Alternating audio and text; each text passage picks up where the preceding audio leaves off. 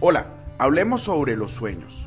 Hoy es 22 de marzo y te saluda el pastor Carlos Ballestero desde Ghana, en África. Como todos los días, yo le oro al Señor para que ponga en nosotros un corazón puro y su presencia nunca, nunca se aleje de nosotros. En Job 33, 15 al 16 leemos, por sueño, en visión nocturna, cuando el sueño cae sobre los hombres, cuando se adormecen sobre el lecho, entonces revela al oído de los hombres y les señala su consejo. Hoy te quiero recomendar leer y meditar en Mateo del capítulo 1 al, del, del versículo 20 al 25 y del capítulo 2 del versículo 13 al 23.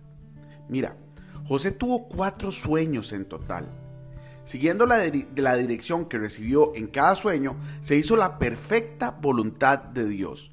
Las profecías se cumplieron y las escrituras fueron confirmadas porque un hombre obedeció un sueño. Los sueños son tan comunes que muchos cristianos han crecido sin respetar los sueños como un método válido por el cual Dios nos guía. Parece que pensamos que después de todo tuvimos todo tipo de sueños cuando éramos niños y también cuando éramos incrédulos y nos preguntamos cómo Dios puede guiarnos a través de los sueños.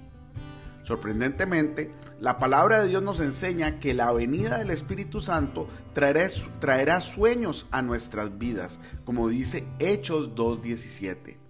Puedes ver en esta escritura que los sueños vienen como resultado directo de la presencia del Espíritu Santo.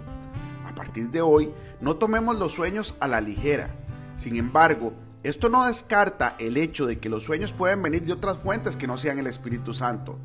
Pero lo que debe establecerse en tu corazón es la realidad de que muchos sueños son el resultado de la presencia del Espíritu Santo.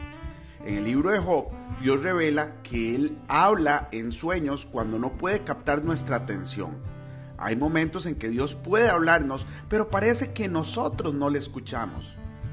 Dice la palabra de Dios en Job 33, 14, porque Dios habla una vez y aún dos, y el hombre no lo percibe. Mira, de acuerdo a Job 39, 15 y 16, un sueño inusual es siempre algo que llama nuestra atención. A veces te despiertas por la mañana con un sueño inusual.